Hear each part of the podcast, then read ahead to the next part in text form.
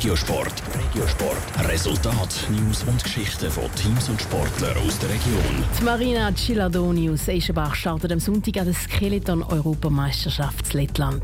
An der letzten EM vor vier Jahren hat sie Bronzemedaille geholt. Wie hoch sie ihre Ziel das Jahr gesteckt hat, im Beitrag von Niki Stettler. Die 32-jährige Marina Gilardoni verbringt ihren Alltag eigentlich gemütlich in einem Büro als kaufmännische Angestellte. Zumindest dann, wenn sie nicht gerade als Skeletonfahrerin Kopf voran mit 100 km pro Stunde auf einem Schlitten die Eisbahn runterfährt. Am Sonntag startet sie an der Skeleton-Europameisterschaft zu Lettland. Und das mit einem klaren Ziel.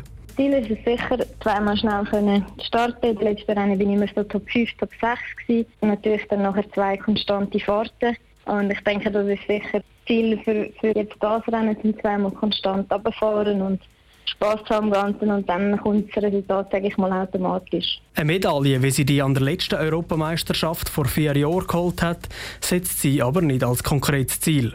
Bahn sei nicht einfach zu fahren. Das ist mega schwierig zu sagen. Da. Es ist zweimal konstant runterfahren auf so einer anspruchsvollen Bahn, das ist relativ schwierig. Jetzt heisst es einfach ruhig bleiben und ja, rausgehen, das Beste geben. Ein weiterer Grund, warum sie nicht mit einer Medaille rechnet, ist ihr Rücken. Die Marina Cilardoni hat immer wieder mit Rückenproblemen zu kämpfen gehabt. Das hat sie im Vergleich zu der Konkurrenz zurückgeworfen. Die Rückenprobleme haben relativ lange angehabt. Also ich kann dann auch bei zwei Jahren nicht richtig trainieren. Wir haben jetzt das Training im, im Kraftraum recht umstellen wegen dem. Jetzt ist eigentlich so die erste Saison bzw.